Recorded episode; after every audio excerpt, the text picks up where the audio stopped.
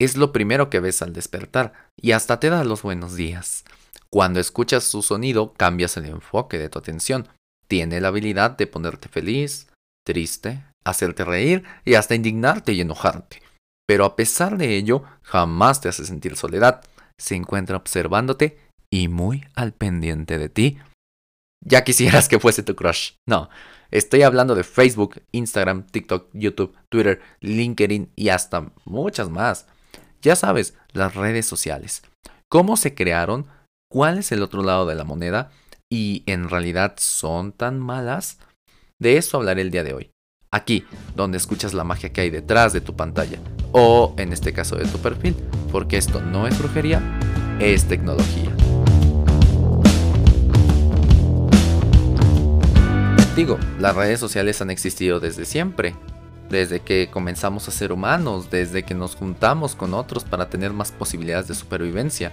De hecho, se han hecho estudios de los lazos que formamos con otros humanos y cómo compartimos los valores y creencias a través del tiempo. El filósofo alemán Georg Simmel, a comienzos del siglo XX, fue el primero que pensó directamente en términos de red social.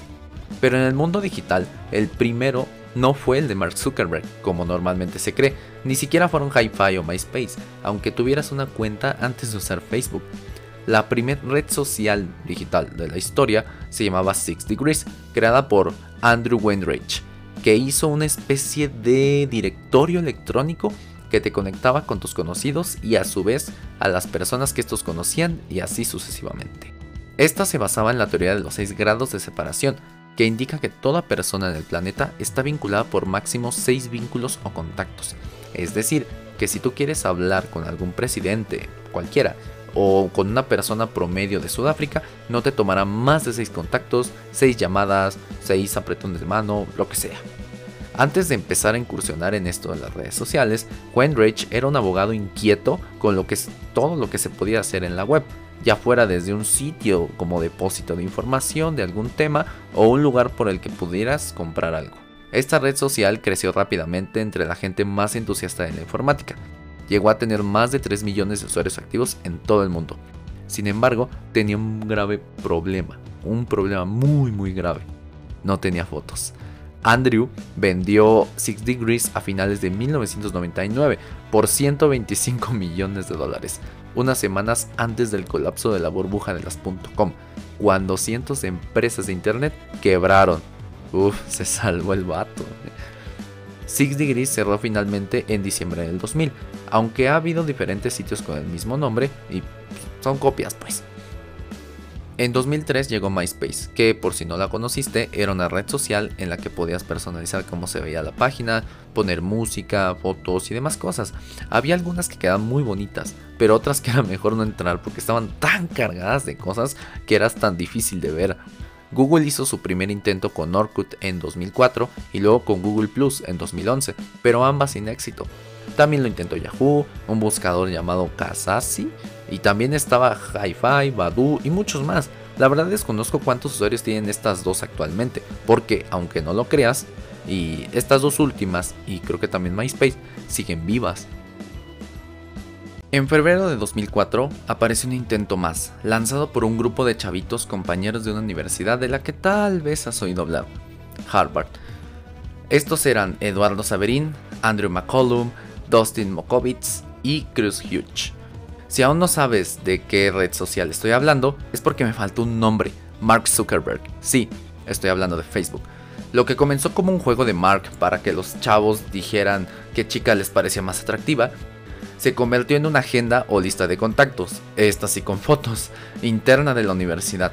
Después otras universidades se habían enterado de esto y se les abrió el acceso.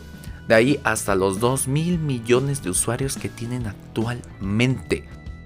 Claro, en el medio hubo muchas polémicas, en especial la batalla legal a inicios de Facebook con los hermanos Winklevoss, que alegaban que Mark les había robado la idea, y aunque realmente no se sabe si es cierto, y creo que las ideas son de quien las trabaja, aún así Mark Zuckerberg les tuvo que pagar millones de dólares. Twitter salió en 2006, Instagram en 2010, TikTok en el 2016, la única que no es gringa. LinkedIn es más vieja, nació en 2002, WhatsApp en el 2009 y pues ahora estamos llenos de redes sociales. De hecho, la historia de la compra de WhatsApp es muy chistosa. Jan Koum, su creador, trabajaba en Yahoo, Adobe y Apple. Luego fue a probar suerte en Facebook, donde no le dieron la oportunidad. Entonces él siguió con su proyecto personal, que era una plataforma de mensajería instantánea como Microsoft Messenger, pero más simple, para todos los dispositivos y con otras funciones más sociales.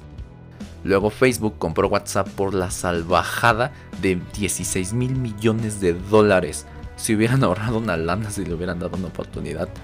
Pero bueno, si hablamos de Facebook, no es nada del otro mundo hablar de compras de empresas. También compró Instagram por mil millones de dólares en 2012. Pero tampoco es nada del otro mundo hablar de polémica.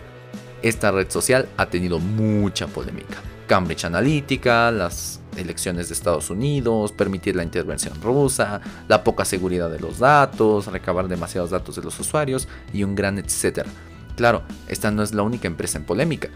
WhatsApp accediendo a tus mensajes, Instagram accediendo a la cámara sin el consentimiento y hasta TikTok y las numerosas comprobaciones de que su algoritmo, hasta este año, no exponía los videos de personas que no fueran atractivas ni blancas o caucásicas. Las redes sociales claro que están llenas de polémica, y esto que este no es el episodio de las fake news ni de la privacidad de datos, que de eso hablaremos después. No obstante, y a pesar de todo esto, las empresas no venden tus datos como se cree. Al día de hoy, mucha gente cree que Facebook hace dinero vendiendo tus datos, y no es así. Más del 90% de los ingresos de todo Facebook es por publicidad, es decir, por los anuncios de las empresas que ves. Y esto también es malo, porque justamente es este modelo de ingresos el que los hace necesitar de la mayor cantidad de datos tuyos posibles y de priorizar contenido basura a contenido de calidad. La realidad es que las redes sociales no te espían para mostrarte su publicidad o algo así, no te escuchan aún con el celular apagado ni nada de eso. Créeme que eso no es tan fácil de hacer, incluso en, Android, que es un sistema operativo más permisivo que el de los iPhone. Lo que pasa es que como tienen muchos datos tuyos brindados por el tiempo que pasas viendo una publicación, por el tiempo que pasas viendo un video, a lo que le das like, a lo que posteas, tu ubicación, el modelo de tu celular o de computadora y hasta páginas externas que visitas. Sí, Facebook te sigue a otras páginas si tienen instalado el pixel de este sitio, o sea la herramienta de analítica de ellos. Las redes sociales usan todos estos datos para trazar caminos o patrones que antes han llevado a otras personas a dar clic en un anuncio que les apareció. Personas con gustos y condiciones similares a los tuyos. Todo esto lo aprende una inteligencia artificial que se hace cada vez más grande y poderosa con cada nueva interacción y anuncio. Pero si es tan poderosa, ¿por qué a veces me muestra anuncios que ni al caso? Que no puedo pagar o que ni siquiera están dirigidos a mí. Aquí hay tres razones. O el anunciante se equivocó porque él es quien decide a quién se muestra el anuncio, o la IA también tuvo un error de predicción, o también más personas del mundo de las que crees se parecen a ti. Recuerda que las redes sociales ganan dinero por los anuncios y harán lo necesario para que los veas y hagas clic en estos, aun si esto es hacerte ver noticias falsas. Y no es que Facebook sea malo, es porque su inteligencia artificial o algoritmo están optimizados para tener afinidad con tus intereses y provocar tus emociones. Las noticias falsas son más provocadoras de emociones que las verdaderas, por ello se expanden más rápido y las redes sociales son el canal perfecto para ellas. Y si estas empresas ganan dinero con los anuncios, ¿cómo gana TikTok si no tiene anuncios? De momento. En varios países no tiene anuncios, pero en algunos ya, y es algo que llegará a todo el mundo. Lo siento si querías ser influencer de TikTok, pero cuando lleguen será aún más difícil. Aunque TikTok también gana promoviendo las canciones para que las uses en tus videos y haciendo alianzas con empresas como la que hicieron con Cinepolis para hacer un concurso de cine en TikTok. Entonces, ¿las redes sociales no son tan malas? No, realmente no son tan malas. Si las sabes usar, si mides su consumo, si sabes lo que estás viendo y sobre todo te conviertes en creador o creadora de contenido y no solo en consumidor. La realidad es que las redes sociales son un gran vehículo de marketing para marcas, para difundir tu pequeño negocio, generar movimientos sociales, recolectar fondos para caridad, enseñar algo útil y hasta han generado una industria alrededor de ellas. Si no me crees, solo piensa que en 2004 cuando se creó Facebook no existía el rol de Community Manager y nadie se imaginaba que podía ganar dinero con solo publicar unas fotos. Tú promueve tu nuevo proyecto, Apoya a tu amigo en dificultades. Haz un evento en línea en pro del ambiente o incluso con compartir un meme le podrías alegrar el día a alguien que aunque no lo sepas necesitaba esa pequeña carcajada que le generaste. Las redes sociales pueden ser tan humanas como tú lo desees. Eso sí, tienes que tener muy en cuenta que estas empresas ganan dinero de tu atención, es decir, que mientras más tiempo pases en ellas, más ganan dinero porque ves más anuncios. Los sonidos, la interfaz, las fotos, el algoritmo, las conexiones, todo está diseñado para cautivarte y mantenerte ahí. Solo piensa en lo fácil que es navegar en ellas, en por qué Instagram solo te muestra un contenido a la vez, en por qué el scroll de TikTok es infinito, en por qué hasta LinkedIn puso reacciones o en por qué Twitter te dice que es trending topic en el momento. Y lo más peligroso no son las redes sociales, ni su componente adictivo, son las mismas personas. Como te lo dije antes, las redes sociales pueden ser usadas con buenos fines, sí, pero también son usadas para difundir noticias falsas, polarizar a las masas y que los políticos sigan haciendo sus marranadas, o incluso para que un pedófilo consiga su siguiente víctima. Por ello es que muchas personas, en especial las que están dentro del mundo de la tecnología y conocen su potencial y sus riesgos, restringen el acceso a sus hijos a Internet por lo menos hasta cierta edad. Las redes sociales no son para niños y la realidad es que aunque haya contenido especial para ellos, en algún momento estarán expuestos a contenido y hasta publicidad que podría no ser buena. Y claro, ojalá no, pero también a gente que podría hacerles daño. Las redes sociales no tienen sus algoritmos adaptados para cuidar niños, sino para que veas anuncios. Así que si tienes hijos, te invito a apartarlos un poco de esto, porque ellos son más vulnerables a volverse adictos, a bajar su autoestima o a seguir ideologías perjudiciales. El iPad y el celular no son niñeras. Por favor, comparte esto con quien lo necesite.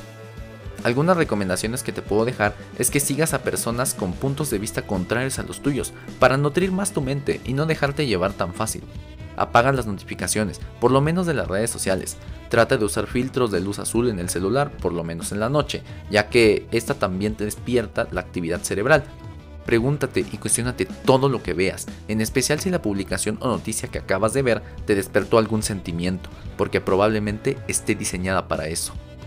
También te recomiendo el documental de Netflix de Social Dilemma o El Dilema de las redes sociales, que aunque sí sataniza mucho a las redes sociales, no menciona todos los empleos y economía que se ha generado alrededor de ella. Aunque cosas como los tips que te dan al final, el aprendizaje máquina o lo del scroll infinito y muchas más son muy, muy ciertas.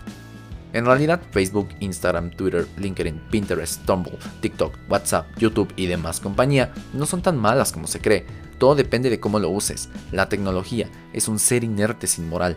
La IA aún no es capaz de generar su propia ética y al final de todo depende de cómo la uses. Tú decides si solo consumes y obedeces lo que te muestran o también creas y entiendes cómo funcionan por dentro las redes sociales. Tú decides cuánto tiempo le dedicas al día a estas plataformas. Tú decides si le das compartir a esa publicación antivacunas o en cambio la reportas como noticia falsa. Las redes sociales son eso, redes humanas, redes en las que formamos lazos, compartimos puntos de vista y valores con otros. Tú decides qué lazos crear, qué valores compartir y si pones o no un granito de arena para hacer mejor el mundo digital. ¿Y qué si alguien ya habla de eso que tú quieres hablar? Hazlo, ya hay gente hablando de tecnología afuera y mírame aquí haciendo el intento. Y que si alguien le dio me divierte a tu foto de perfil, ellos no saben tu pasado, tu contexto, y probablemente estén vacíos y ese me divierte es lo único que los lleno ese día. Recuerda que las redes sociales nacen de los humanos, así que no te olvides pasar tiempo con ellos. Recuerda que no todo es 100% bueno o 100% malo, sino que es un gris medio, hay muchos matices. Recuerda que todo en exceso es malo, pero que no necesitas cerrar tu perfil de Instagram. Recuerda que, aunque lo parezca cuando lo citan en la corte, Mark Zuckerberg no es un robot, no es Illuminati, no es un reptiliano, es un humano y va al baño igual que tú. Y las redes sociales no son un vehículo del nuevo orden mundial. Recuerda que si crees esto último, has sido víctima de las fake news. Recuerda que todos hemos sido víctimas de ellas en algún momento. Pero sobre todo, recuerda que no tienes que temer, porque esto no es brujería, es tecnología.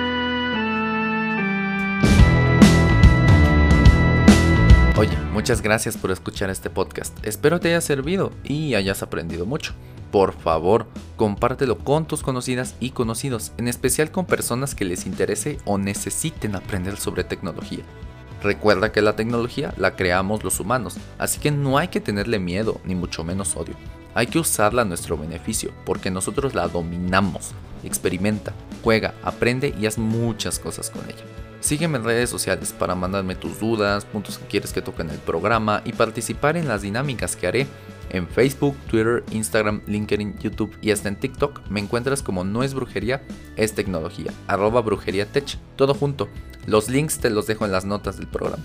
También déjame una valoración positiva en Apple Podcasts y sígueme en tu plataforma de podcast favorita. Esto me ayuda mucho a seguir teniéndote más contenido.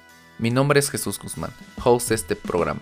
Para elaborar este podcast me baso en mi experiencia de más de 5 años como desarrollador de software y en una buena investigación cuyas fuentes te dejo en las notas del episodio.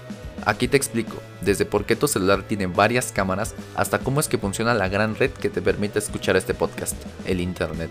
Aprende y escucha la magia que hay detrás de tu pantalla, porque esto no es brujería, es tecnología.